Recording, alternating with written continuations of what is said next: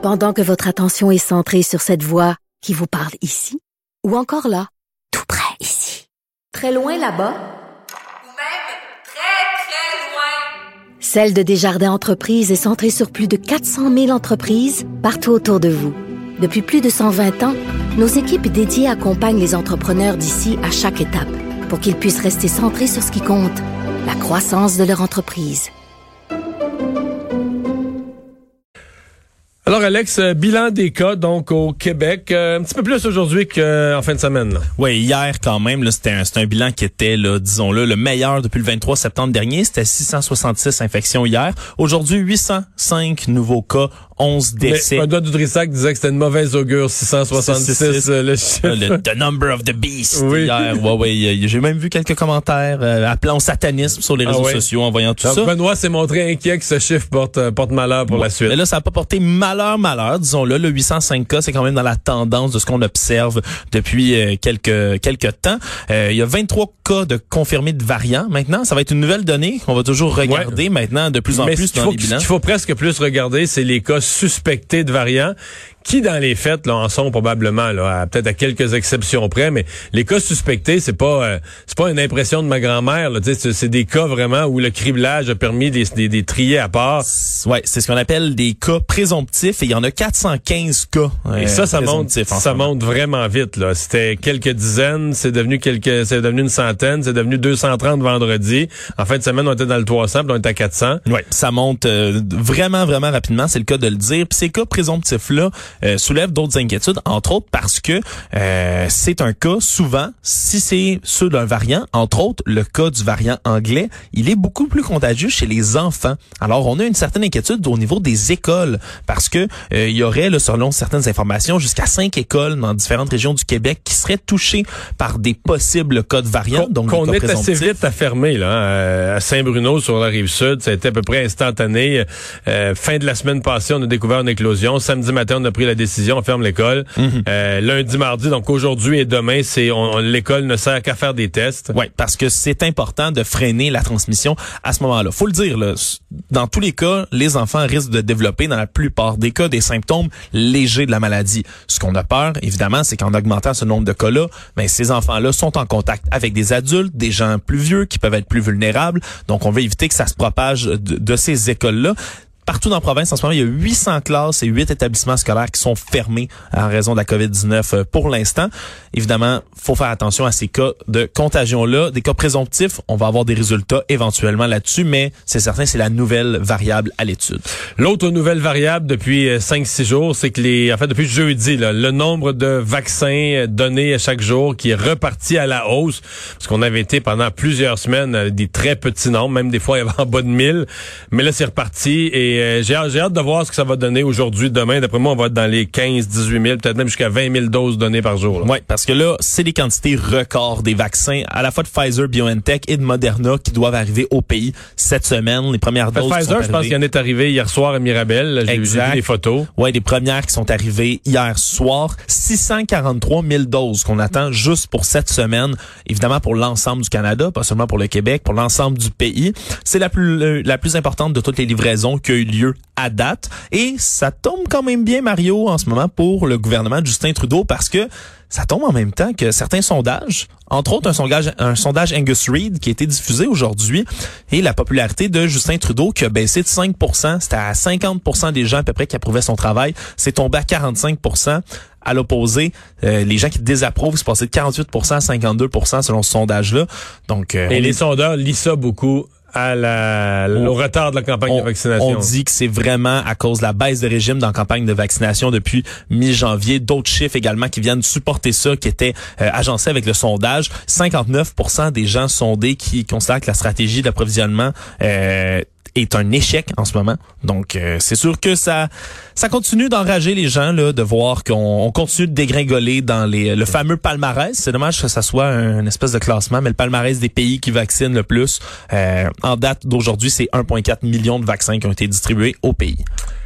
On, je parlais tout à l'heure avec Paul Larocque des difficultés au téléphone, retard, complications pour réserver une place dans les hôtels pour cette quarantaine obligatoire.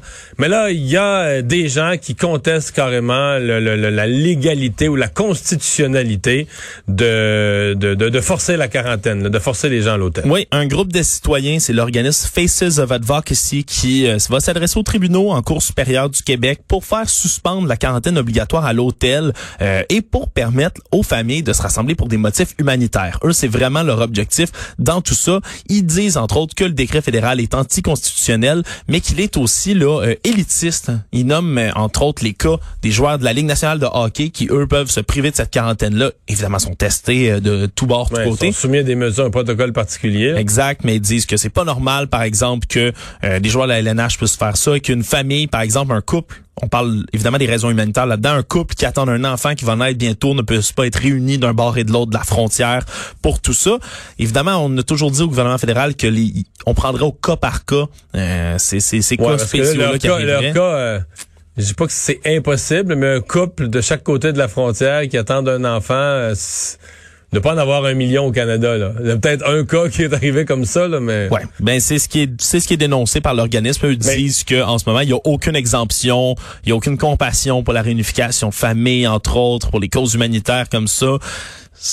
Ben, ça me paraît pas exact, là. Non, moi non Il y a 23 exemptions. De mémoire, il y a 23, 23, 24. Il y a un nombre d'exemptions très important, là. Mm-hmm. Euh, peut-être qu'il y a autres ont trouvé des cas qui sont pas, qui sont pas dans les exemptions.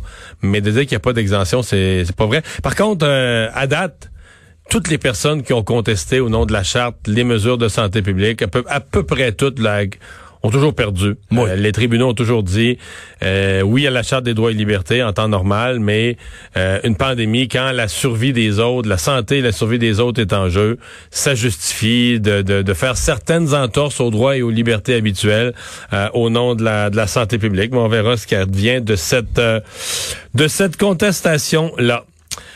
Recommandation du docteur Arruda concernant les agences de placement, ça c'est un sujet qui intéresse beaucoup Québec solidaire. Oui, parce que entre autres, ils en ont parlé là, dans leur caucus précessionnel à fin janvier.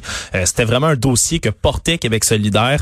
Euh, déjà... on parle des agences de placement d'infirmières. Exact, les agences de placement de personnel médical, justement surtout d'infirmières, qui avaient causé là, pendant la première vague beaucoup de problèmes, faut le dire. C'est ce qui avait contribué entre autres à ce que euh, il y a de la mobilité de personnel, souvent là, exagérée d'un centre à un autre, faire un shift à un centre, aller dans un autre par la suite. Ça contribuait à déplacer, propager des cas de COVID.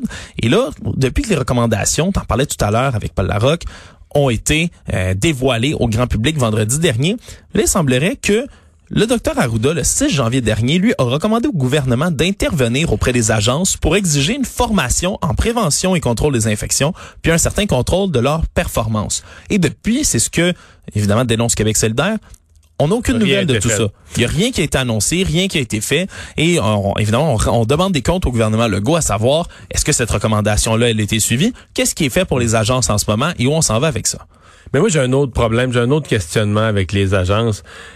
Il m'apparaît qu'il y a vraiment deux types d'agences. Puis là, c'est des informations incomplètes que j'ai, mais... Ah, tu as des agences qui existent depuis... Il y a toujours eu des agences depuis des, mm-hmm. années, des décennies.